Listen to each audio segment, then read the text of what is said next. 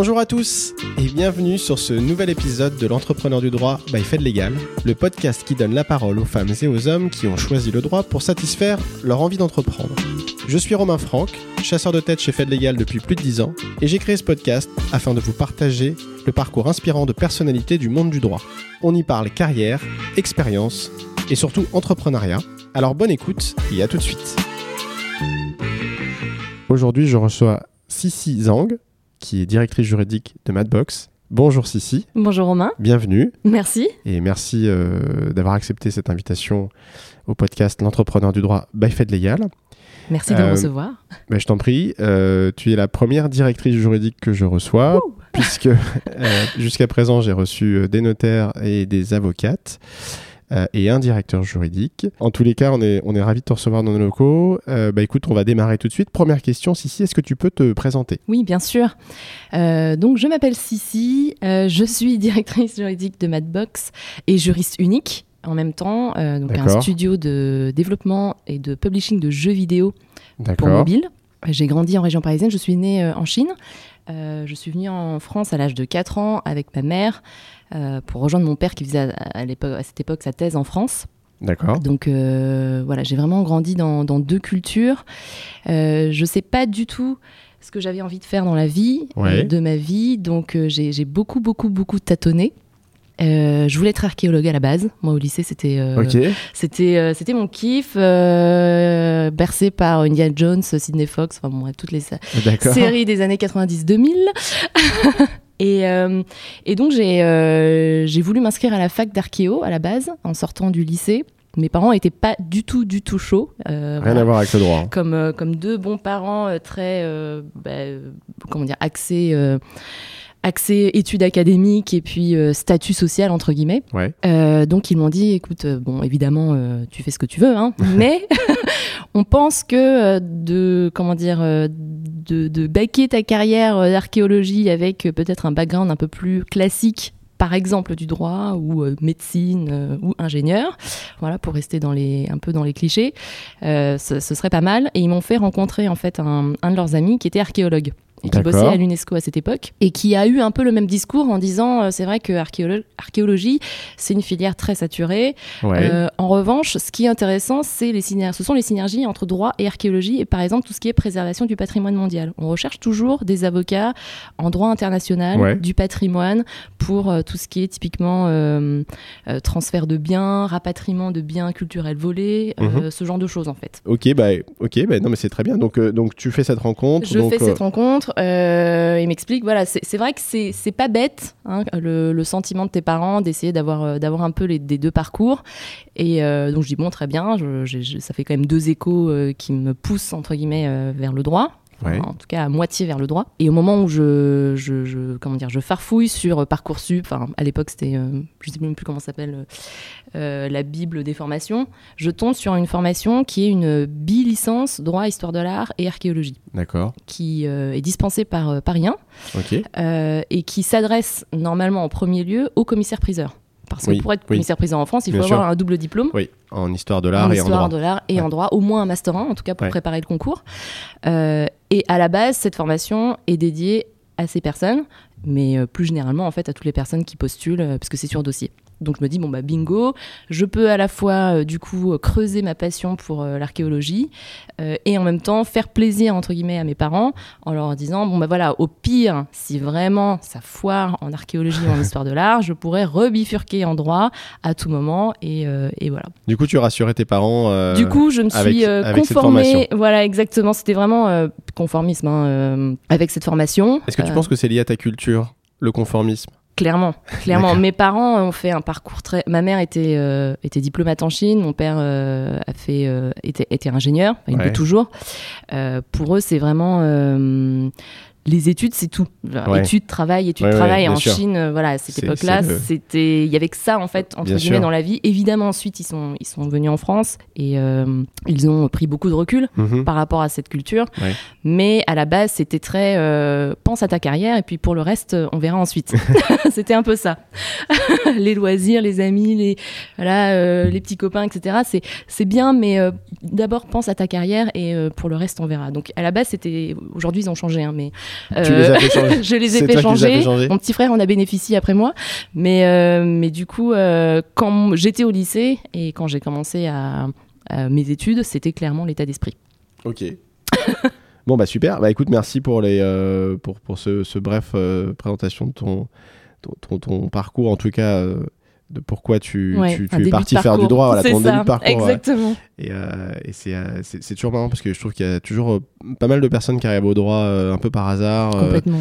c'est, pas tout le temps une vocation évidente de, de- des directeurs juridiques fiscaux au début. hein. ils ont fait du droit parfois parce qu'ils savaient pas trop quoi faire ou parce que, comme toi, ils, voilà, ils pensaient à faire autre chose puis ils sont bifurqués vers le droit. Donc, euh, non, c'est, intéressant. Est-ce que du coup, tu peux nous dire pourquoi tu as accepté de participer à, à ce podcast? Oui, bien sûr. Euh, tout d'abord, c'est mon premier podcast. Ah. Eh ben, Donc écoute, je- merci, merci à toi d'avoir choisi l'entrepreneur du droit pour, euh, pour inaugurer ton premier Bah, podcast. c'est gentil. Je pensais pas du tout que ce, le parcours pourrait, enfin, ce que j'allais dire euh, aurait un quelconque intérêt. Mais en y repensant, je me suis, je me suis dit que ce serait euh, justement intéressant euh, de partager une expérience euh, d'une personne qui a eu un parcours pas forcément linéaire, euh, tout tracé entre guillemets en droit. Le fait que euh, pour, pour devenir avocat ou même juriste, directeur juridique ou autre, on peut avoir bifurqué entre temps, Ouais. décidé de consacrer une ou plusieurs années sabbatiques à faire complètement autre chose. Ouais. C'est ce que j'ai fait. J'ai pris, j'étais donc avocat fiscaliste chez Deloitte, tâche Deloitte D'accord en fiscalité. Je fais un jump là d'un coup de. Ok, bah, donc là, tu es en train de répondre à ma question comment tu arrives au Ah, poste bah voilà. que tu occupes aujourd'hui Oui, Mais c'est très bien. Allez, on y va.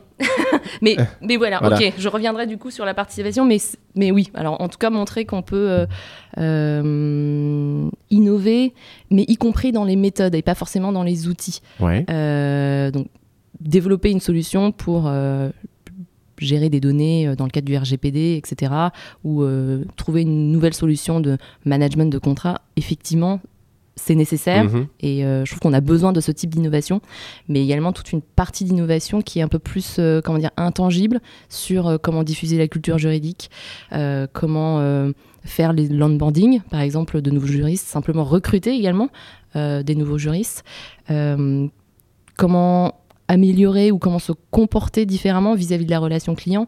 En tout cas, tout ça, c'est euh, c'est quelque chose, euh, je pense, qui, qui fait aussi partie de l'innovation juridique au sens large. Et, euh, et c'est- c'est c'est ça dont j'avais envie de parler. Ok. Alors du coup, est-ce qu'on peut refaire un, un petit, Oui, un, petit, un petit retour sur comment t'es arrivé du coup Absolument. euh, directrice juridique de Madbox? Parce que là, on est parti donc de de de, De la des- licence droit voilà, histoire de de la licence droit histoire de l'art à directeur juridique de Madbox. Donc il s'est passé pas mal de choses entre En temps. effet. Et ça, du coup, ça va vraiment intéresser euh, les auditeurs et les auditrices. Comment t'es arrivé euh, au poste que tu occupes? Euh, Comment ça s'est passé? Voilà, est-ce que tu peux nous, nous rentrer Bien dans le détail de tout ça? Donc, je reprends mes valises. Ouais. Je suis de nouveau euh, à Paris 1, euh, Sorbonne, site dans le 13e Pierre Mendès France, pour ceux qui visualisent un peu le bâtiment Ouais. qui a une esthétique particulière, on va dire. Euh, je suis toujours, euh, moi, fixée dans mon idée euh, de devenir archéologue. Et pendant l'été de la L1 et L2, donc à l'époque c'était euh, encore, euh, c'était les années de transition euh, licence, un, Doug, ouais. ouais, exactement. Licence 1, licence 2, ouais. Ouais, exactement. Je décide de participer à des fouilles archéologiques. Et ce qui est génial, C'était où? c'était en France. Ok. C'est que sur le site du ministère de la Culture, tu as une sorte de carte de France qui recense en fait tous les sites archéologiques de France qui recherchent chaque année des bénévoles. D'accord. Et la plupart du temps, c'est assez méconnu, mais euh, c'est euh, les frais, euh, donc l'hébergement, euh, la nourriture est pris en charge. Donc c'est Ah oui, donc t'es t'es nourri, logé et, tu- Quasiment, tu, fais des fouilles. Exactement. Euh, donc tu peux postuler de, ça va de 10 jours à 4 semaines à 2 mois, ça Ouais. dépend vraiment des sites. Moi mon premier site c'était alors en Lozère, dans un village qui s'appelait, qui s'appelle toujours Javol, et c'est un site gallo-romain.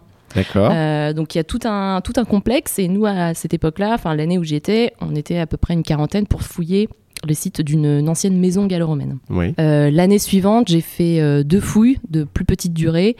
Euh, une fouille dans la Somme, qui était sur un site plutôt paléolithique, Donc Oui. c'était très euh, tout ce qui était ossement, euh, Oui. voilà ce genre de choses. Euh, et le- le- la deuxième fouille se déroulait du côté de Lamballe. C'était un ancien château fort qui donnait vraiment sur, sur la mer en fait. Et donc là, on fouillait à la fois, on nettoyait une partie du mur et on fouillait une partie de ce qui était à l'époque une cuisine a priori. De ces, pendant ces fouilles, évidemment, j'ai rencontré beaucoup de, de personnes euh, qui faisaient des études en archéologie pour le coup qui étaient plutôt à la fin de leurs études, qui faisaient leur mémoire, des archéologues qui bossaient euh, euh, pour euh, l'Institut des, des recherches archéologiques. Et je me suis aperçue que c'était quand même pas du tout ce à quoi je m'attendais. D'accord. Euh, C'était quoi les T'avais des, des, des, euh, des désillusions plutôt ou tu t'attendais à un truc et puis finalement c'était pas ça et tu t'es dit faut que je me réoriente? Bah, bêtement, euh, je m'attendais à euh, en fait euh, ce qu'on voit dans les films. J'avais pas C'est du ton tout côté de... Indiana Jones C'est ça. J'avais pas du tout de recul sur, euh, sur le, le- le- le travail de fond d'un archéologue, Ouais. c'est-à-dire comprendre ce qui s'est passé, analyser toutes les différentes strates, cartographier. et puis souvent, les, les archéologues sont spécialisés, en fait, ce qui est, ce qui est logique, dans une période. Donc, ils vont plutôt se consacrer à ce- cette, en tout cas ce, un sujet en particulier Mhm. pour, euh, pour, euh, pour toute leur carrière. Euh, il faut passer l'agrégation, devenir professeur, Ouais. euh, publier des articles de recherche. Donc, c'est très académique. Alors que moi, ce que j'avais envie de faire, c'était fouiller en fait. Au final, fouiller, trouver des artefacts et puis me balader dans la jungle. Donc, rien à voir avec le vrai travail d'un archéologue. Ça, je m'en suis rendu compte bah, tout au long de mes deux fouilles. Ouais. Euh, une, une profession assez aussi précaire quand on voilà quand on ne fait pas partie des élus parce qu'en fait euh, ils enchaînent alors c'était le cas à l'époque hein, je sais pas si c'est toujours le cas aujourd'hui mais euh, ils enchaînaient souvent des, des contrats d'intérim ou en tout cas des contrats de courte durée donc c'était difficile pour eux en plus de soit d'en vivre soit de se projeter à long terme c'est un métier passion mais qui Oui. voilà comme Oui, beaucoup de métiers passion euh, comporte une part, part d'aléa. ouais. Ouais. Et en plus, de toute façon, c'était pas du tout ce que, ce, ce que je me représentais. Oui, c'est ça. Donc, à la fin de la deuxième année euh, de bilicence, je décide de retourner du coup en droit pur et simple. Euh, Droit privé En droit privé. Donc en licence toujours à Paris 1. D'accord. Euh, je ne savais pas quoi faire d'autre de ma vie, dans ma vie. donc je me dis, bon, j'ai Ça arrive à plein commencé de le, gens, je te rassure. ça arrive à plein de gens. euh, donc je me dis bon, j'ai commencé, euh, j'ai commencé cette, aussi cette formation en droit. Ça me réussit plutôt pas trop mal. Continuons en droit privé, voyons où ça nous mène. On m'a toujours dit que le droit ça menait à tout. Bon, au pire. euh, je verrai euh, après la licence ou après le master. Et en fait, euh, voilà, c'est comme ça que je suis retournée en droit pur et dur, entre guillemets. Et donc t'es arrivé jusqu'à un master 2, j'imagine. Un master 2, oui. En quelle matière? En fiscal. En fiscal. En Donc, droit fiscal. J'ai même fait un master 1 en droit fiscal. Ah oui. Euh, T'as des grands écarts et, et phénoménal parce qu'entre oui, la bi-licence euh, droit archéo, euh, la, licence- fiscal- la licence de droit, privé, le master 1 fiscal. Ouais, Ouais. tu vois, euh, bon, tu me diras, le fiscal, on se spécialise toujours en master 1, en- donc anciennement la maîtrise. Oui. Et c'est souvent après une licence de droit privé, mais, euh, mais c'est pas forcément quelque chose qu'on envisage. euh, C'est pas tout à fait logique. Tout de Euh, suite, Oui, c'est vrai. Ce qui a été. T'as eu un coup de cœur pour la fiscalité, du coup, à tes premiers cours de licence? Parce que du coup, on fait de la, on fait de la fiscalité en licence. hein. Oui, c'est ça. ça, Ouais, ouais. Exactement. J'avais un cours. Alors oui, il y a eu deux facteurs, je pense, qui, ont, qui ont joué. J'ai eu une prof en licence 2, du coup, de finances publiques. Ouais. C'était une matière optionnelle et j'ai adoré. Elle Ah rendait le cours tellement vivant. Non, mais je sais que comme ça, ça paraît un petit peu euh, bon bizarre, mais elle rendait le cours tellement accessible. Euh, C'était bien expliqué, Comme quoi, c'était euh, vivant. l'importance des Euh, professeurs, tu vois, et des Ah, maîtres mais de on n'insistera jamais. non, Parce que moi, ouais. finance publique, j'ai détesté. mais vraiment, tu vois.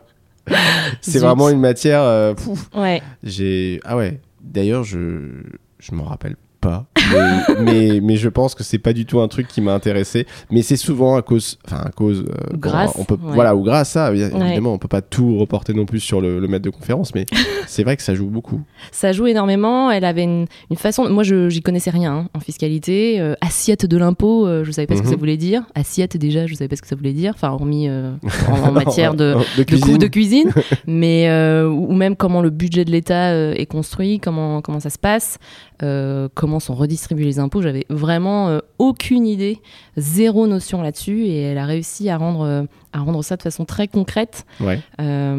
très très pédagogique. Donc je me suis dit tiens c'est cool en fait Mm. euh, plu la fiscalité. Euh, mais j'avais pas encore en tête de vraiment euh, de me spécialiser dedans. Ensuite, il y a beaucoup de matières en droit que juste je n'affectionne pas du tout. Mhm. Euh, droit de la famille, euh, ça me correspondait pas. Droit pénal, j'avais pas envie. Mhm. Droit bancaire, ça m'intéressait pas. Droit de la concurrence, moyen. En fait, une fois que j'avais fait la liste, que j'avais rayé la liste Ouais. de toutes les matières de droit Qui qui, t'intéressait qui ne me- pas qui ne m'intéressait pas, je me dis bon bah en fait euh, il reste la fiscalité que j'ai quand même en introduction plutôt aimé. Euh, ce que j'ai aimé aussi dedans, c'est euh, l'aspect très économique, Mhm. très concret. Euh, au final, on arrive avec des chiffres, donc on, soit on retrouve nos petits et ça se passe bien, soit on les retrouve pas et en fait, il faut retravailler la méthode. Donc ça reste très cartésien. Oui, c'est des, des maths en fait, un peu. C'est des Enfin, il y a- maths, il y, a une mais partie de mathématiques oui, dedans. il y a une partie très, en tout cas très très concrète, très tangible. Enfin, tangible, j'ai passé le mot, mais en tout cas très, Ouais. voilà, Réel A quoi. plus B égale ça, et voilà ce à quoi je, Ouais, dois, je dois parvenir, ou en tout cas, voilà le montant d'impôt que je- dont je demande la restitution. Enfin, à la fin, à la fin de la toute fin, ça reste des chiffres. Donc, euh, j'arrive quand même à, revenir sur quelque chose de, euh, de concret plutôt que de me dire euh, tel mot devrait être interprété de telle façon, etc. Voilà. Donc Master 1, Master 2 droit fiscal. Master 1, Master 2, droit et fiscal. ensuite, du coup, tu pars chez Deloitte. Et ensuite, je passe le barreau. Je décide de. Tu passes le- ouais, d'accord. CRFPA. Comme un mouton, en fait, tous mes tous mes amis euh, en master 1, master 2 passaient le barreau. Moi, j'avais pas spécialement envie de. En fait, su- je, je m'étais pas du tout projetée. Je me suis dit, j'avais beaucoup hésité à l'époque euh, à également tenter l'ENM, euh, donc l'école de la La magistrature, magistrature. parce qu'il y avait ce côté euh, intérêt public, fonction publique qui Mhm. m'attirait. Donc je passe le barreau, ok, on l'a, super. Je commence du coup les cours à l'EFB. Donc six mois de stage euh, en entreprise, en fiscalité chez Valeo. Ok. Grosse entreprise euh, industrielle. ouais, équipementier Ouais, ouais. automobile, euh, direction fiscale, toute petite, trois personnes, plus un stagiaire, donc plus moi. Donc super intéressant. Je vois à quel point, juste en parlant de fiscalité, le, le- le champ d'action est vaste. Fiscalité française et internationale. Oui. Du coup. C'est ça, hors US et Brésil, pour lequel ils avaient euh, un fiscaliste sur place. Euh, à cause de spécificités purement locales, mais sinon c'était vraiment euh, une équipe de du coup trois personnes et demie pour gérer la fiscalité monde de Valeo. Donc j'arrive, une équipe de personnes ultra pédagogues, très pratico-pratiques, justement pas du tout de consultation de 10 pages, Mhm. ce genre de choses. Mhm. C'est euh, l'expert comptable ou le comptable de, de telle filiale pose une question, en fait la réponse doit tenir en deux lignes. Après tu peux effectivement si tu veux euh, mettre ton raisonnement euh, en, en pièces jointes pour, pour te rassurer ou en tout cas pour garder une trace de l'analyse, mais la réponse doit euh, voilà, être euh, Mm. oui, non, c'est déductible, c'est pas déductible, typiquement. Euh, C'est- c'est- Pas du tout de circonvolution Ouais. ou, euh, voilà, ou tourner autour du pot en Ça, c'est vraiment euh, un travail qu'on n'apprend pas euh, quand on Non. est étudiant. Euh, moi, je vois, parce que j'ai j'ai été étudiant en droit et juriste aussi d'entreprise, et, et je trouve que euh, la fac ne nous prépare Ah, mais- absolument pas Tellement pas à, au, au- comment dire, au, synthétisme. au synthétisme ouais. qui est requis euh, au sein des entreprises et surtout à- au caractère ultra opérationnel. Absolument. Parce que c'est vrai que nous, on raisonne par raisonnement juridique. Donc, il y a un raisonnement juridique qu'il faut développer, qu'il faut expliquer. Oui. C'est ce qu'on a appris à faire pendant toutes nos études. Oui, On les explique par des cas pratiques, par des commentaires d'arrêt, par euh, des dissertations, enfin bref, tout un ensemble d'exercices. Oui. Et quand on arrive en entreprise, tout ça, il faut ouf, complètement Ah, faire c'est- 360. Ah, mais ouais. Et, euh, et du coup, euh, moi je me souviens, c'est c'est un peu déstabilisant au début. Tu te dis, mais attends, je comprends pas, parce que j'ai fait tout ça, j'ai fait 5 ans de droit. moi j'avais fait 6 ans, parce que j'ai redoublé en plus une année. Et en fait, euh, je dois pas développer, je dois pas machin. Et on dit, mais non, parce qu'en fait, les opérationnels, ils s'en foutent. euh, mais exactement. Et de toute façon, ils ne liront sujet. pas. Ils ne liront pas. Donc après Valéo, t'as fait quoi? Donc après Valeo, euh, alors entre temps j'avais fait un stage en fait de master 2, j'ai oublié de le dire mais c'est pas grave, euh, chez Deloitte, chez Tâche Deloitte. D'accord. Et euh, donc c'était mon stage de fin de master 2 euh, dans une équipe contentieux fiscal. Et là où c'est là où j'ai rencontré donc Michel Guichard qui m'a ensuite recruté après le FB. Donc c'est de voilà, là, ça s'est très très bien passé. Euh, Et c'était quoi comme équipe? Fiscalité euh, euh, euh, contentieux fiscal. contentieux Ouais. fiscal. Contentieux fiscal, une équipe, un- ça fonctionnait un petit peu comme un petit cabinet au sein de Tage. D'accord.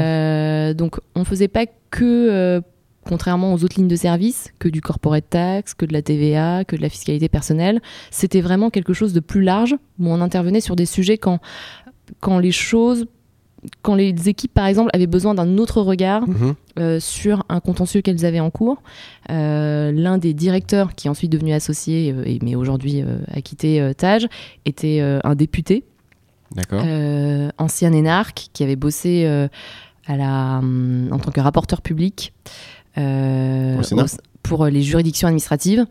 Donc, il avait aussi ce regard différent sur la profession d'avocat. D'accord. C'était, euh, il était très très très réactif, très euh, très orienté service client, mais vraiment il aurait tout fait pour ses clients.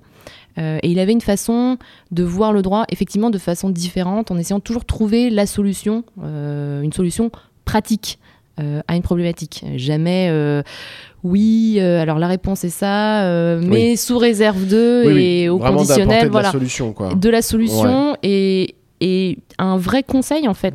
Euh, parce que ce qu'on attend d'un avocat, c'est pas, pas juste qu'ils nous disent euh, voilà l'option A et l'option B, maintenant choisissez. Oui, Euh, c'est de s'engager. C'est de s'engager, Ouais, c'est ouais. de dire euh, bon, pour des raisons de responsabilité, je pourrais pas te dire euh, fais ci, mais en tout cas, euh, sache que. euh, Moi, je, je te conseille ouais, ça. Je, je te conseille Ouais. ça, c'est ce que j'aurais fait. Et euh, si après ça se passe mal, je serai là aussi pour, euh, pour t'épauler. quoi. C'est ce que disait Élise d'Angleterre que j'ai fait. reçu dans ce podcast. Ça qui fait- disait, ouais. moi aussi, je, à un moment donné, je, je prends parti et Oui. je, donne, je donne entre guillemets ma solution, ça. même si c'est pas la solution ultime, mais je, je m'engage. Oui.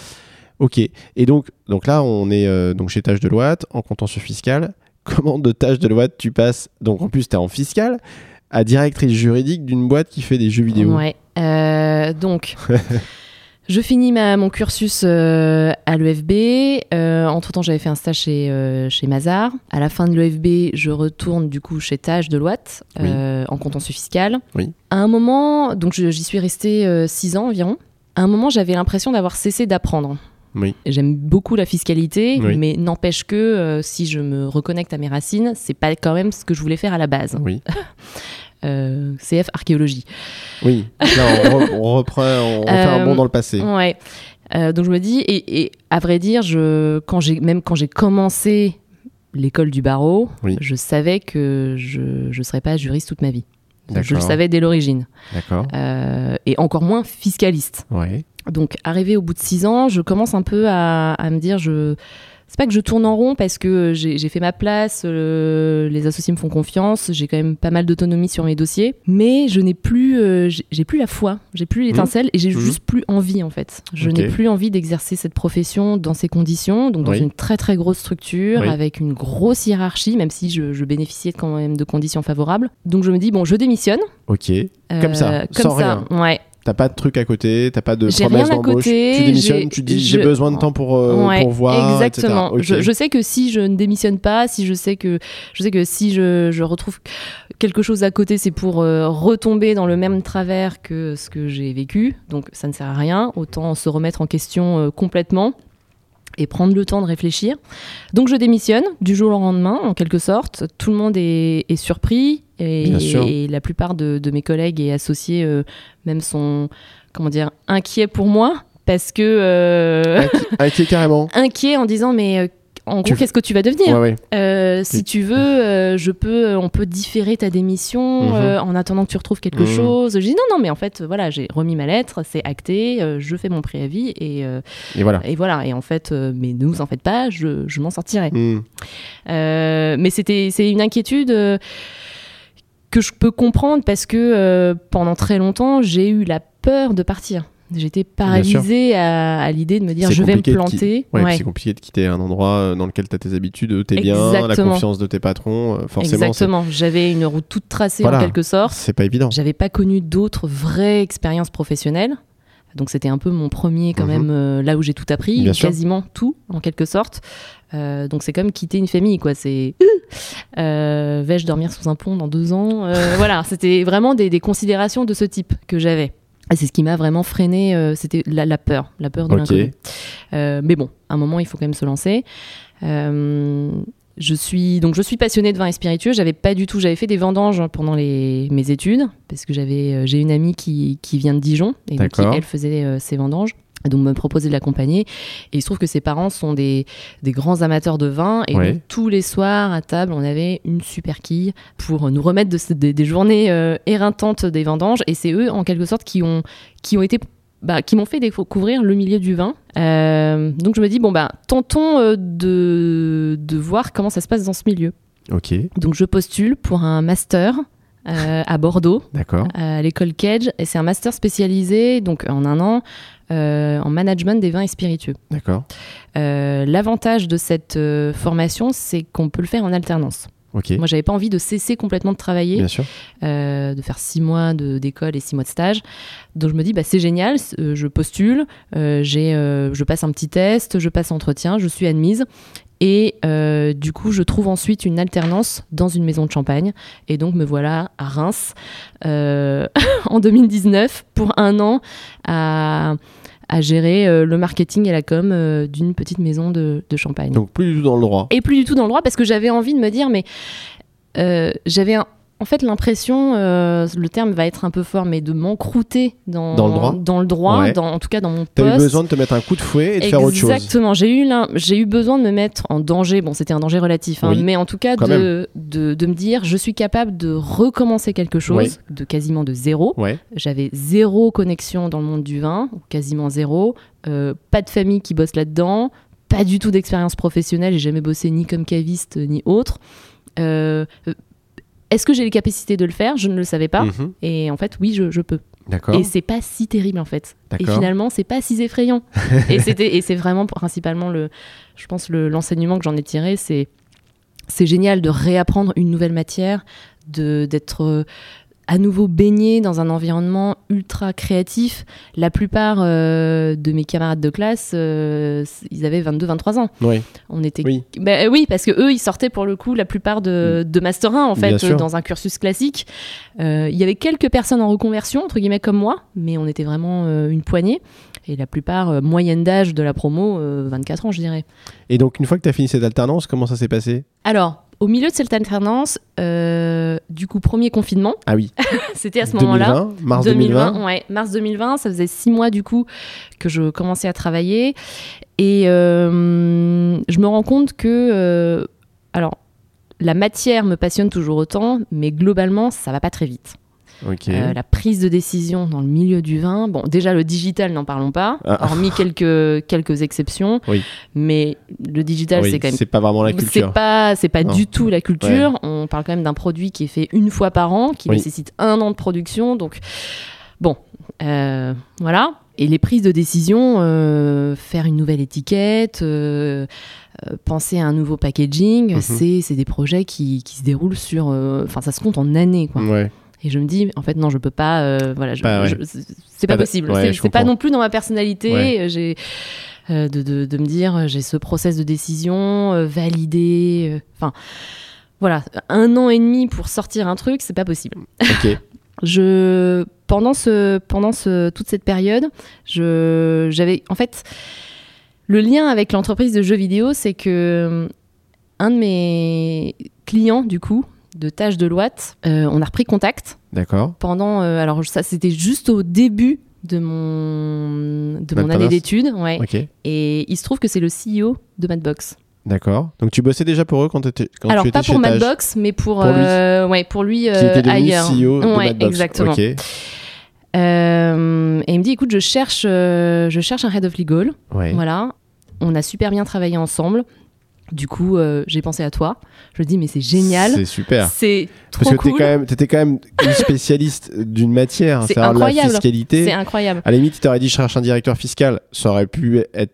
Enfin, ça, euh, je dirais pas que ça avait plus de sens, mais si, ça aurait été quand même plus cohérent. Ça aurait été Qu'ils te compréhensible. disent euh, je cherche un directeur fiscal, ouais. euh, viens. Mais un directeur juridique, Il savait qu'on- que je partageais la, la passion des jeux vidéo, cela dit, parce qu'on en avait déjà parlé auparavant. Donc on avait ce D'accord. point-là en commun quand même. T'as beaucoup de passion quand même, hein, Oui. parce qu'entre l'archéologie, le vin, J'aime bien, j'ai tendance vidéo. à avoir beaucoup beaucoup de choses, euh, oui. c'est bien. Ouais.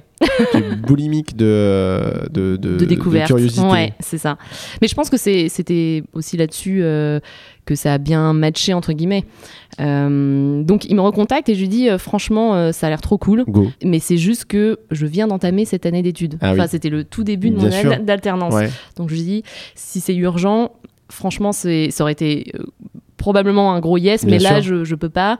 Euh, je suis en gros tenue, en tout cas à minima, jusqu'en octobre 2020 à la fin de, fin de mon alternance.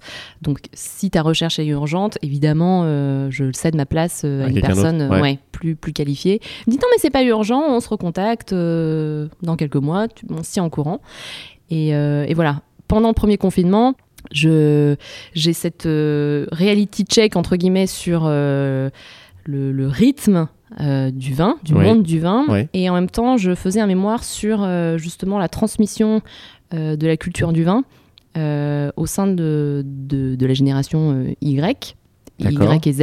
Et je me rends compte que le digital est quand même le vecteur, enfin en tout cas un vecteur privilégié de transmission de la culture du Bien vin sûr. pour des personnes qui soit sont intimidées parce que euh, le langage du vin c'est quand même particulier. Bien sûr. Euh, ça peut être un peu exclusif. On a toujours un peu aussi cette euh, comment dire cette, cette image du vin un peu élitiste, un peu euh, Surtout en Bourgogne. Ouais, beaucoup en Bourgogne, en Champagne. Bon, En Euh, aussi. et pour des personnes qui, euh, qui n'ont pas forcément de, de points de contact qui, pour leur faire découvrir euh, le vin en général, Mhm. euh, en fait, c'est quand même plus simple de prendre une appli, de scanner quelque chose, ou simplement euh, voilà, de, lire, de lire un post. Donc, je m'étais rendu compte que effectivement, le... il y avait ce, ce côté digital que j'avais envie, en tout cas, de, de creuser et clairement de travailler dedans. Donc, on reprend contact donc avec Jean-Nicolas, du coup, CEO de Madbox, en mars 2020, et je lui dis, écoute, go. Et là, il me dit Ok, bah, je te présente à, à Thomas, notre, euh, notre DRH, et ensuite euh, on lance la séquence. Et t'es arrivé quand chez eux exactement En novembre 2020. En Donc novembre j'ai 2020. ouais, j'ai terminé euh, du coup ma formation quand même. Euh, Ça fait pas un an oct- J'ai commencé en 2021, pardon. Ah oui, d'accord. Non, attends. Non, en 2020. Non, on est en j'ai 2021. commencé, j'ai commencé mon master en octobre 2019. Ok. Ouais, c'est ça. Il y a eu le premier confinement et Mars je. 2020. Ouais, c'est ça. Et donc, t'es arrivé Ouais. en novembre 2020. C'est ça. Demi- euh, 2020. 2020, Ouais, c'est ça. Donc ça fait moins d'un an. On y Là, arrive. ça fait moins d'un an. Ok. Et ben écoute, et franchement, euh, incroyable, incro- ah non mais incroyable parcours. Je pense que les gens qui nous ont écoutés jusque là, ils vont, ils vont un peu halluciner. Désolée, Et, euh, c'était complètement confus. J'ai re- retourné dans le passé pour revenir dans mais le non, présent. mais pour, euh, il, fa- il fa- il fallait le faire pour, euh, pour comprendre. Et franchement, c'est, euh, enfin, c'est, euh, je pense que des parcours comme ça, effectivement, il en existe très peu. Et c'est, la preuve qu'on peut, euh, que le droit mène à tout.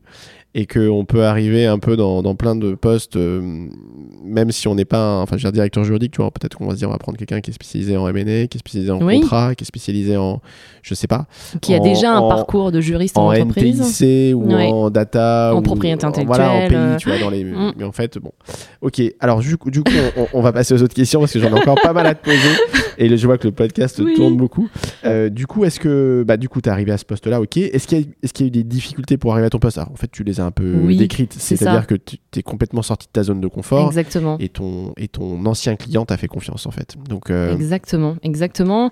Euh, je- bah, c'est de l'autoconditionnement. En fait, je m'étais Ouais. autoconditionnée à ne pas sortir de ma zone de confort parce que j'avais fantasmé le truc comme étant quelque chose de suicidaire, ouais euh, que j'y arriverais pas.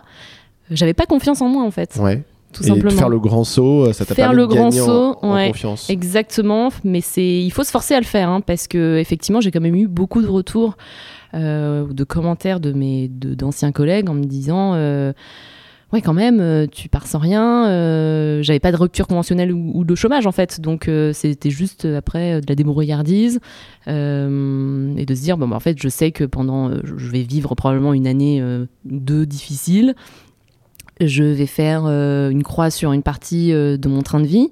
Bon ben oui mais des sacrifices voilà, prête à faire des sacrifices pour arriver Ouais. à changer en fait. c'est ça. Et et l'état actuel prouve que j'ai eu raison et même euh, maintenant je me dis j'aurais même dû le faire plus tôt. Ouais.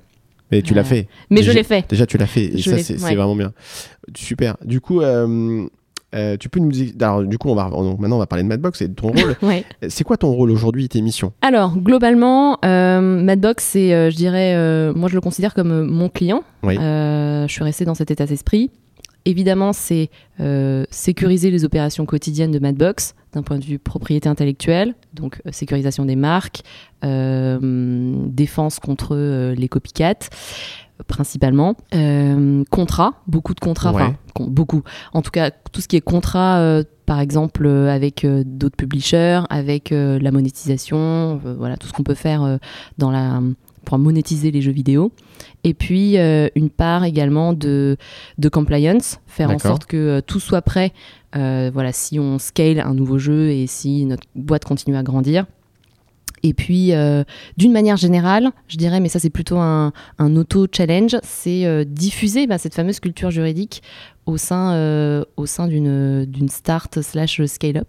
La question qui, m'a, qui, me, qui, qui- qui me taraude un peu, c'est tu, tu t'es toujours considéré comme juriste ou tu te considérais comme une fiscaliste ou comme les deux? Parce que tu vois, Juriste. juriste, parce Ouais. que tu vois, fiscaliste, c'est un métier à part entière. Euh, alors, ça vient du droit, mais c'est quand même une matière Non, non, c'est très particulière. ouais. Et du coup, pour switcher d'un poste de fiscaliste à un poste de juriste, je pense qu'il y a aussi un peu un. Un- tu vois, un- il faut, faut, faut, faut Non, se, je- faut- faut se révolutionner un peu si Je- on je- se considère pas juriste. Je me suis toujours considérée comme juriste. D'accord. D'une part parce que j'ai ne- simplement de par les études de droit Ouais, que j'ai faites, ouais. ça reste des études de droit euh, général entre guillemets. Oui. Je me suis spécialisée à un moment, mais le socle commun est, là. ouais. C'est le droit. Euh, fiscaliste, euh, oui, par la force des choses en fait, Mhm. mais euh, dans l'état d'esprit, juriste, vraiment euh, juriste. Ok.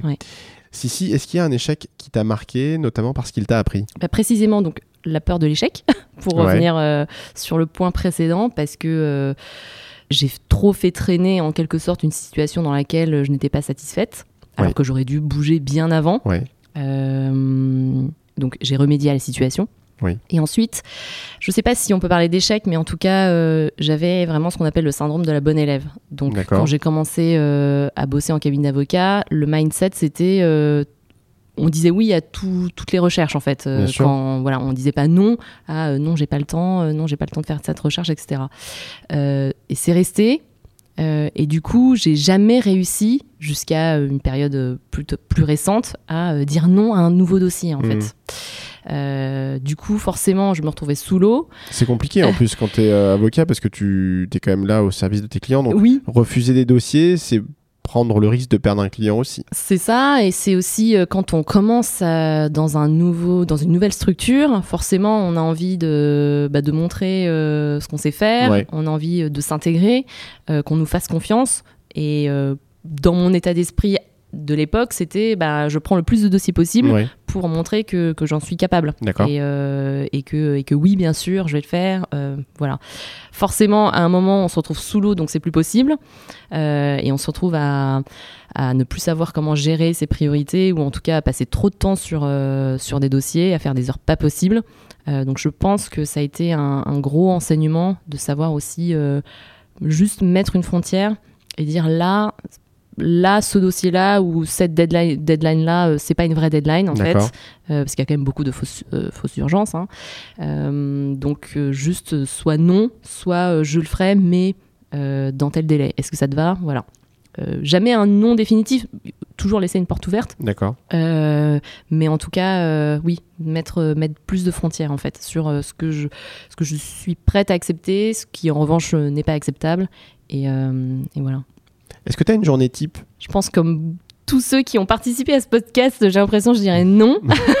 J'essaie de décomposer quand même les journées euh, Ouais. de, façon, euh, de la façon suivante. La matinée, c'est vraiment, euh, je suis à la disposition, entre guillemets, des équipes. Si elles ont des petites questions euh, urgentes sur un jeu, sur typiquement un check de marque, de licence, des urgences.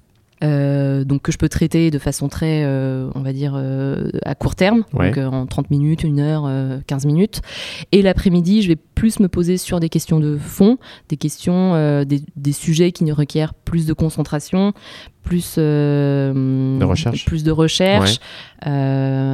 Donc sur que ce soit des contrats à revoir, euh, le RGPD évidemment à- qui, qui soulève beaucoup de sujets. Simplement, euh, le- le- Plutôt le temps long, quoi. Le temps court le matin et le temps long l'après-midi. exactement. Ok. Et euh, est-ce que tu, il y a des choses que tu dois entreprendre au quotidien pour mener à bien tes missions? Je dirais que c'est euh, un peu la philosophie euh, du juriste d'entreprise, c'est toujours se poser la question du euh, pourquoi. Pourquoi, euh, pourquoi euh, on se pose ces questions-là et pourquoi on le fait. Ouais. Euh, quand, euh, quand je, je revois un contrat, je revois pas un contrat pour revoir un contrat. Bien en sûr. fait, pour, pour me dire telle clause ça ferait bien ou parce que. Oui. Sinon, ça, ça reviendrait à justifier son temps de travail en, en faisant des choses qui n'ont pas spécialement de valeur ajoutée. Exactement. C'est pourquoi telle clause est importante dans la relation qui nous occupe en Ouais. fait. Euh, parce que dans cette relation-là, quels sont en fait, qu'est-ce qu'on recherche au final avec euh, tel publisher par exemple, euh, un équilibre à ce niveau. euh, d'avoir des avantages de vis-à-vis euh, de la publicité, du marketing par exemple, et c'est aussi savoir faire des concessions en fait. Je sais que j'ai des contrats qui seront pas techniquement parfaitement entre guillemets cadrés, qui seront peut-être à certains endroits déséquilibrés, mais parce que en fait j'ai obtenu un autre avantage à Mm. côté, et cet autre avantage euh, me permet de me dire que euh, la concession que j'ai faite d'un point de vue juridique est justifiée par Oui. l'avantage business. Bien sûr.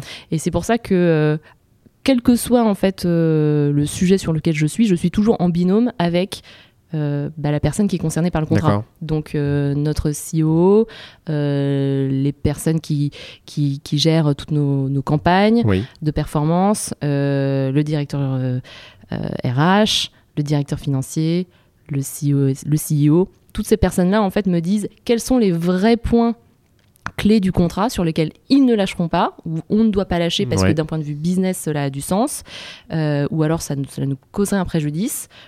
Et ensuite, j'implémente dès que possible, évidemment, les best practices, mais toujours en ayant en tête du pourquoi pourquoi cette, euh, cette modification que je propose ou pourquoi cette euh, clause que je propose d'ajouter euh, a du sens et va servir en fait le business. Tu l'expliques? Du coup, tu fais du, du marketing juridique entre Absolument. guillemets, à chaque fois. Absolument. Ouais, là, je suis en train de faire, euh, faire quelque chose qui. euh, c'est un, c'est un projet à long terme, hein, encore une fois.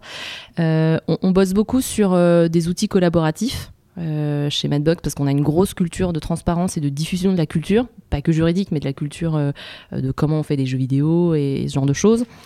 Donc on passe par un outil qui s'appelle Notion.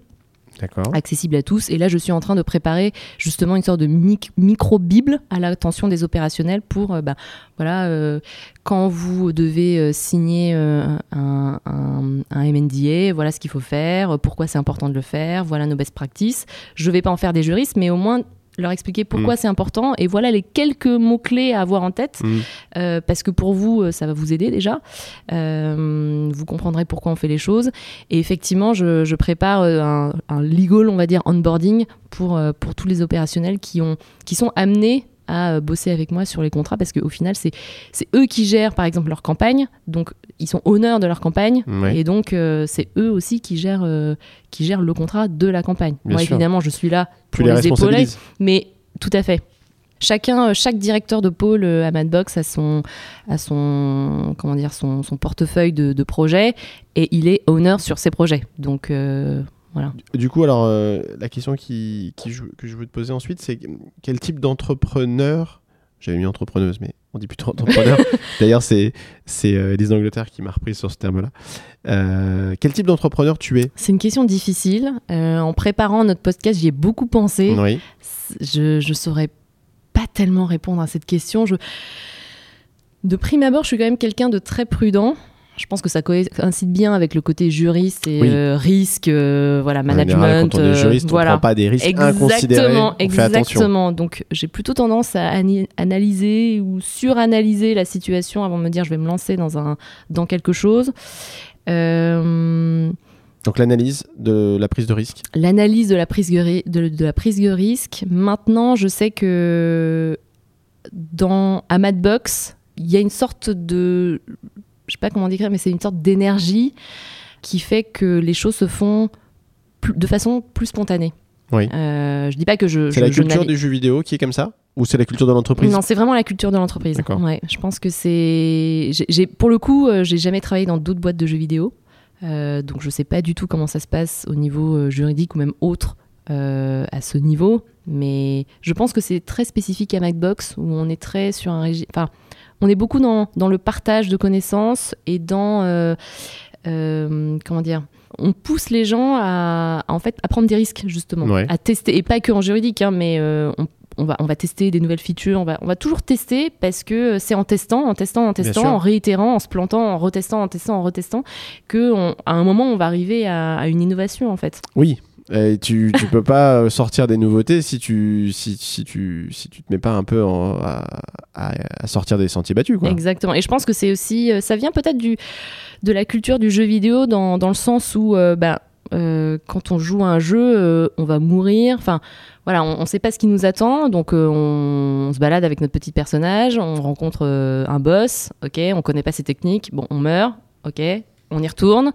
Ok, on a appris euh, sa première technique, Voilà. mais on remeurt. Donc hop, on y retourne. Maintenant qu'on est mieux préparé, on a notre potion, euh, Voilà. notre, on a amélioré nos armes On et a- on connaît euh, ces deux phases, hop, on y retourne et puis on... c'est la culture Petit de la ré... exactement. Voilà. C'est la culture de la réitération et tant que ça marche pas, bah en tout cas, c'est important de se poser et de se de comprendre pourquoi ça n'a pas marché, d'en tirer les leçons et du coup d'améliorer euh, de nous d'améliorer nos méthodes, notre réflexion pour pour y arriver. Mais tout comme euh, voilà, on comme dans un raid euh, de jeux vidéo quoi. Oui, oui, oui. Finalement, euh, la première fois, on sait qu'on va se planter ou presque. Oui, c'est rare euh, d'y arriver dès le premier coup. Sinon, exactement. sinon c'est que tu as triché. Tu as, été- t'as été lire sur les forums tout de suite ce qu'il fallait faire. Tu as eu, euh, tu as craqué une version. Exactement. Est-ce que du coup, tu peux dire que tu prends des risques euh, dans ta vie d'entrepreneur du droit Et si oui, c'est c'est quoi? Je pense que le, alors d'entrepreneur du droit, je ne sais pas. Le premier risque que j'ai pris, c'est effectivement de me remettre en question euh, du tout, tout, tout. Ça, c'était Oui. le plus gros risque euh, globalement euh, d'une manière tout à ouais, hein. générale.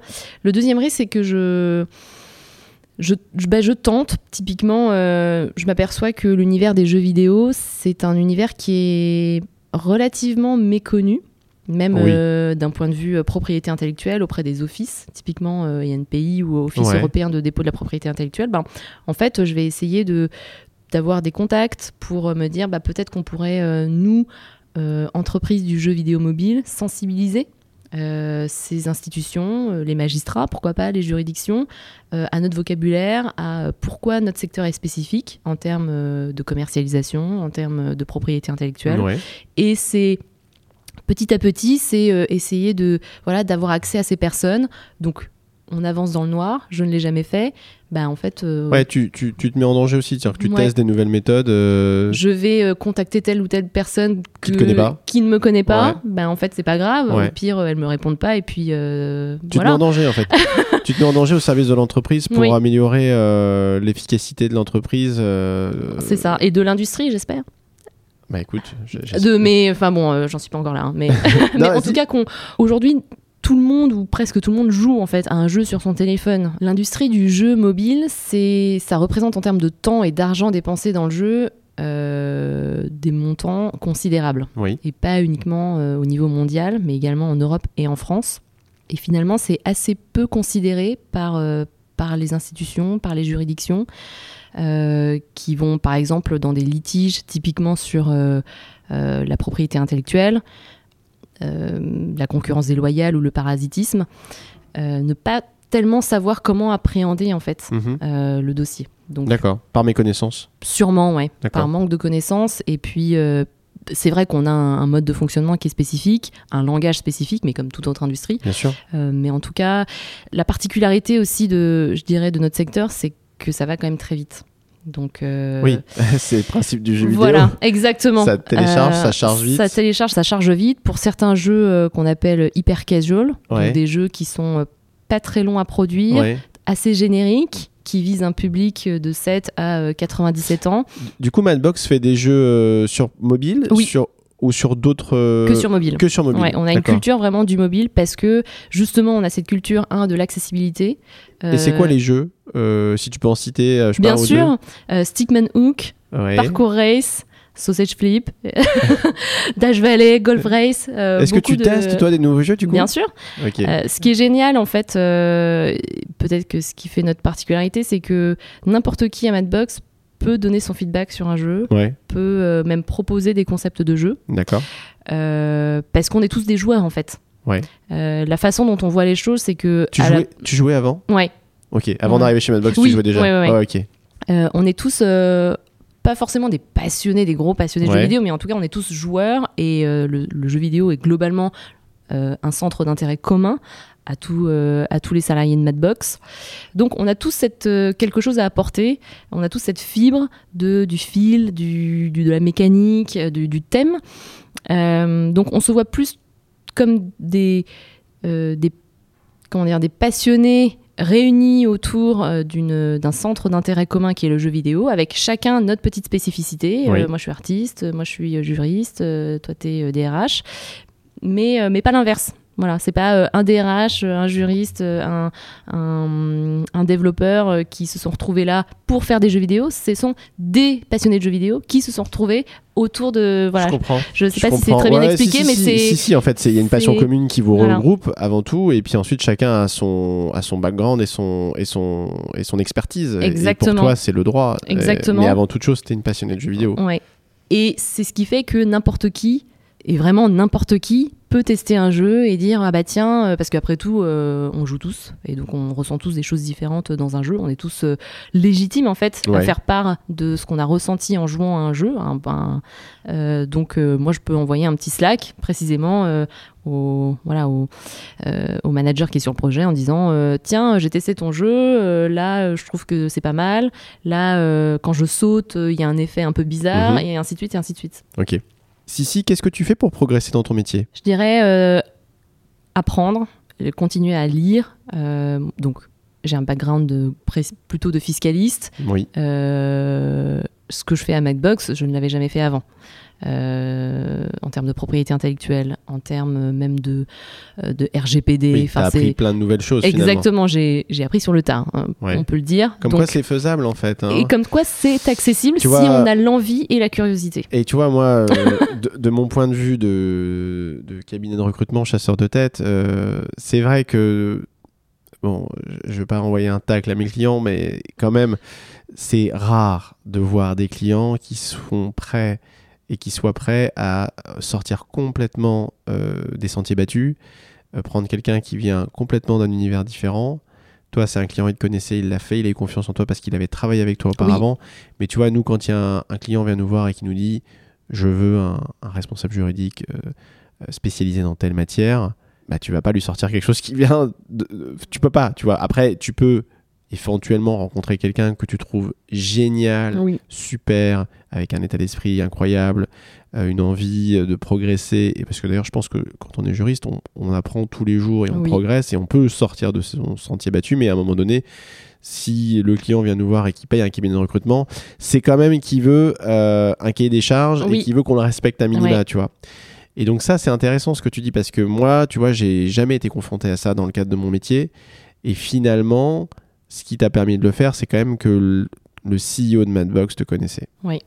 Et m'a fait confiance. Et il t'a fait confiance, Ouais. voilà. Et ça, euh, c'est hyper intéressant parce que, en fait, il t'a un peu permis de changer de vie professionnelle, Absolument. mais il t'a permis de changer de vie. quoi. Absolument. Il savait que euh, il savait que j'étais fiscaliste, hein, donc euh, parce que c'était quand même mon métier à la base.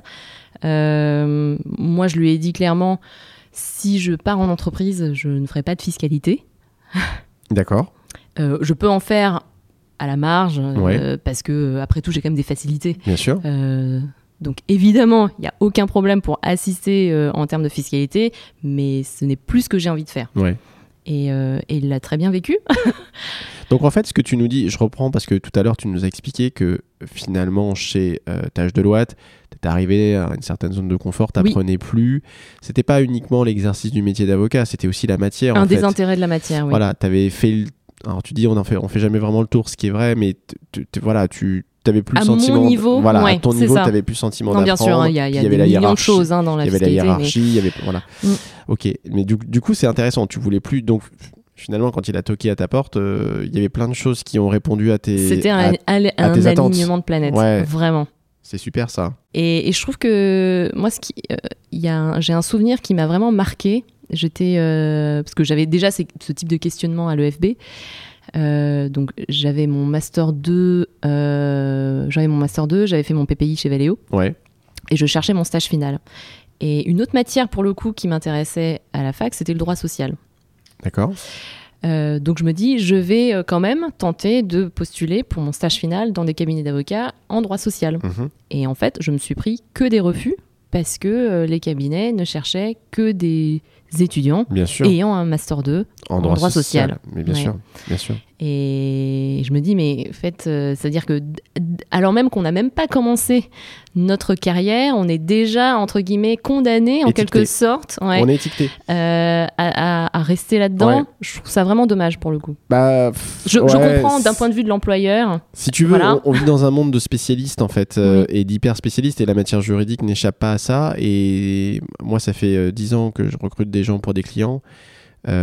J'ai rarement euh, innové au point de proposer quelqu'un qui était complètement en dehors des clous. Mm. Parce que, euh, parce que le client euh, m'aurait pas fait confiance. Là où, là où j'arrive à les faire fléchir, entre guillemets, c'est sur la seniorité. Ouais. J'ai souvent réussi à recruter des gens beaucoup plus juniors que le poste, voire beaucoup plus seniors. Mais ça, c'est parce que c'est les personnalités qui font que on, on fait confiance au candidat. Mais malgré tout, le candidat, il est dans la matière. Tu Mm. vois, Euh, c'est compliqué d'aller chercher quelqu'un. Alors après, quand c'est un junior junior, on peut, euh, on se fiche un peu de, de ce qu'il a fait avant parce qu'il sort d'un master. Oui. Euh, mais en général, nous, les, les clients viennent pas trop nous voir parce qu'ils savent recruter des juniors. Tu vois, c'est moins compliqué. Mm. Mais par contre, des gens avec de, avec de l'expérience, souvent, ils, ils recherchent une expertise et ils veulent pas, ils veulent pas innover, tu vois. Et, et d'une certaine façon, je les comprends aussi parce que s'ils font appel à nous, c'est qu'ils doivent gagner du temps euh, et de l'argent. Et nous, on est là pour leur présenter tout de suite le produit. J'aime pas dire ça, ou le profil, Le entre, profil, le ouais. profil entre guillemets qui Bien leur sûr. convient, quoi. Donc, euh, Je remets pas du tout en cause hein, ce- cette recherche de spécialistes hein, euh, qui est nécessaire. Mais Mais c'est vrai que ça laisse peu de Voilà. place finalement à, à la prise de risque de changement de direction. Oui. Donc je comprends, je comprends Mm. que ça peut générer en tout cas une frustration. Du coup, je voulais. Alors je sais pas si tu vas remercier la même personne, mais tu vas nous dire, est-ce qu'il y a une personne dans ton parcours qui t'a qui t'a aidé et que tu aimerais remercier? Euh, donc j'avais préparé une réponse. J'ai écrit. C'est une réponse très candide et très niaise, mes parents. Mais je Bah, pense que je pense que oui parce que en fait euh, ils ont tout quitté en Chine. Oui. Euh, c'est un parcours encore incroyable. Enfin bon, c'est une autre histoire. Bien hein. sûr. Mais euh, donc moi je suis née en 87, 89 euh, voilà ce qui se passe à Pékin a traumatisé mon père Ouais. et il s'est dit je peux ma fille, enfin c'est ce qu'il m'a dit, hein, je, je peux pas, je ne veux pas que ma fille grandisse en fait dans un environnement où elle est en danger en tant qu'étudiante, où Oui. elle pourrait se retrouver en, en- en danger. Donc ils ont vraiment tout quitté. Euh, pour, Pour la euh, France. pour la France, ils ont un parcours encore. euh, ils ont, ils m'ont beaucoup appris dans le sens où, bah, en termes de prise de risque, c'est quand même, je pense, l'exemple. Ah bah là, tu peux pas faire, tu peux pas là, faire je, plus. je pourrais pas du Oui. tout les égaler. Quitter un pays, c'est quand même, quitter un pays, c'est pas rien. leur quoi. famille. Mon père, lui, il a, il a quitté sa famille à l'âge de 15 ans pour s'engager dans l'armée parce qu'à l'époque, c'était l'une des rares voies pour s'en sortir. Oui. En fait, pour se sortir de sa campagne où il ne voyait pas du tout de futur. Euh, ma mère, c'était pareil. Euh, ma grand-mère euh, ne sait la mère de ma mère ne sait quasiment pas lire et écrire. C'était la première de sa famille à faire des études, à sortir encore une fois de sa ville de province pour aller à Xi'an puis Pékin. Toutes ces femmes et de ma famille m'ont quand même appris beaucoup de choses, quoi. Croire en mes valeurs, défendre mes positions, ne pas lâcher, avoir du courage. Donc euh, ouais, je pense que c'est vraiment elle que j'ai envie de, Je de vois, que, je remercier. vois que ça t'émeut Oui. d'en parler. tu voulais remercier aussi Michel Guichard, je crois. Bah oui, Michel, euh, qui est euh, donc actuellement bâtonnier du barreau des Hauts-de-Seine, Oui. euh, qui du coup euh, a été la première, le premier associé en fait à en quelque sorte me prendre sous son aile. C'est lui qui, euh, qui me manageait pendant mon stage de master 2. Ensuite, euh, du coup, c'était lui qui était à la tête du département euh, contentieux fiscal et TVA. Il m'a accompagné tout au long de mon parcours. Euh, c'est lui qui m'a appris à faire, euh, à rédiger mes premières réponses, mes premières consultations. Euh, voilà, il a, il a toujours été là en quelque sorte. C'est ton mentor en fait. c'est mon, ouais, Ouais. Je, ouais, je peux vraiment considérer que c'est mon mentor. Ok. Est-ce qu'il y a un film, un livre ou une œuvre qui t'a marqué parce qu'elle a pu te faire évoluer? Dernièrement, j'ai lu, alors ça c'est plutôt d'un point de vue purement professionnel, euh, No Rules Rule. No Rule Rules, pardon, sur euh, un petit peu la culture justement chez Netflix, Ouais, euh, comment ça se passe chez eux, par exemple, comment la culture de l'ownership se traduit. ouais. Donc ça, c'était hyper intéressant. À un moment, ils expliquent par exemple que il n'y a pas d'enveloppe, par exemple, budgétaire pour les notes de frais. Euh, les notes de frais, euh, si un collaborateur estime qu'il faut, euh, je sais pas, euh, acheter euh, une télé euh, à 10 000 dollars parce que le Wow. patron de Samsung arrive et que voilà, il- c'est c'est peut-être ça qui va déclencher la signature du contrat. Ouais. Et ben, en fait, ok. Ok, d'accord. Euh, par contre, s'il se plante, là, effectivement, il prend ses responsabilités. Euh, c'est un exemple. mais, mais, mais, mais je trouve qu'en termes de, de confiance, euh, peut-être qu'il y a sûrement des leçons à en tirer. D'accord. Plutôt que de contrôler en amont, se dire, on laisse la possibilité, en fait, euh, au collaborateur de prendre l'initiative, parce Oui. qu'a priori, c'est lui qui connaît son projet, donc il devrait être en- dans la meilleure position pour savoir comment ça se passe. Euh, avec toujours en tête l'intérêt de la boîte. Bien sûr. Si je- j'engage telle dépense, si je- j'engage telle, telle initiative, est-ce que c'est dans l'intérêt de la boîte? Et ensuite, voir les retombées. Et en fonction des retombées, se dire oui, c'était une bonne idée, non, c'était pas une bonne idée. Euh, voilà, plutôt que de se dire tu as une enveloppe de 100 euros, démerde-toi avec 100 euros. Ouais, ouais, c'est du. Euh, c'est du. On te fait confiance et si ça fonctionne, tant mieux, quoi. si ça Donc, fonctionne, en euh, fait, euh, on, a eu, on aura on eu raison, de te, un te peu faire comme confiance. un peu comme si tu étais un patron de l'entreprise Exactement. directement. Donc ça, Exactement. ça responsabilise Et et, ça donne beaucoup de pouvoir aux, Ouais. aux collaborateurs, Ouais. j'imagine. Ça doit être intéressant. Et, euh, et des- les films de Mar- les, les- alors, pardon, pas les films, les livres euh, de Martin Winkler sur tout ce qui est euh, le- les parcours de soins, le corps des femmes, ça je trouve ça vraiment très très, ça m'a beaucoup bouleversé D'accord. à titre personnel. Voilà. Ok. Ok. Euh, du coup, bon, je pense que la réponse, elle, elle est évidente, mais euh, si tu n'avais pas décidé de devenir euh, directeur juridique chez Madbox et donc entrepreneur du droit, tu serais, je pense, devenu entrepreneur dans un autre domaine. Oui, j'ai. Mais pourquoi pas hein, C'est pas encore. D'ailleurs, c'est toujours possible. Exactement. Je rêve de faire mon propre whisky, en fait, d'avoir ma, ma distillerie. Ça, C'est un vrai truc, ouais. Tu es fan de whisky aussi Je suis fan de whisky aussi, mais, mais aussi euh, de gin, euh, de rhum, euh, plein de choses, enfin de plein de spiritueux en Faudra fait. qu'on fasse de soirée cognac, euh, mais carrément, mais avec plaisir. Il va falloir prendre un, un taxi pour rentrer par contre. Euh, une masterclass ou une dégustation, euh, franchement, euh, ouais. ouais, avec plaisir. ok. Euh, donc oui, j'aurais probablement, euh, enfin, j'aurais probablement. C'est en tout cas quelque chose qui me, qui me tente. Oui, parce que de toute façon, quand tu as fait ton, ton master en, en vin, euh, en alternance, tu étais parti pour faire autre chose que du droit. Oui. Donc, euh, À la base, oui. donc en fait, euh, bien évidemment, tu, tu pourrais et tu aurais pu faire autre chose que euh, Exactement. une car- carrière d'entrepreneur du droit. Exactement. Donc voilà, là-dessus ou, ou d'autres, mais euh, mais de façon, enfin, quelque chose pour euh, toujours dans les vins et spiritueux, mais pour peut-être euh, rendre la matière plus accessible, Mm. trouver une. J'avais pensé à une appli ou quelque chose Ouais. de mise en relation euh, avec des cavistes, euh, voilà, pour Ouais. pour aussi familiariser, enfin. accroître le tissu local en fait, c'est-à-dire il n'y a pas forcément des chaînes, il y a beaucoup beaucoup de cavistes en France Oui. qu'on ne connaît pas Oui. et dans les villes qu'on ne connaît pas Oui. forcément. Voilà, quelque chose de social en tout cas, toujours tourné vers, vers le partage et la découverte. Ok, merci.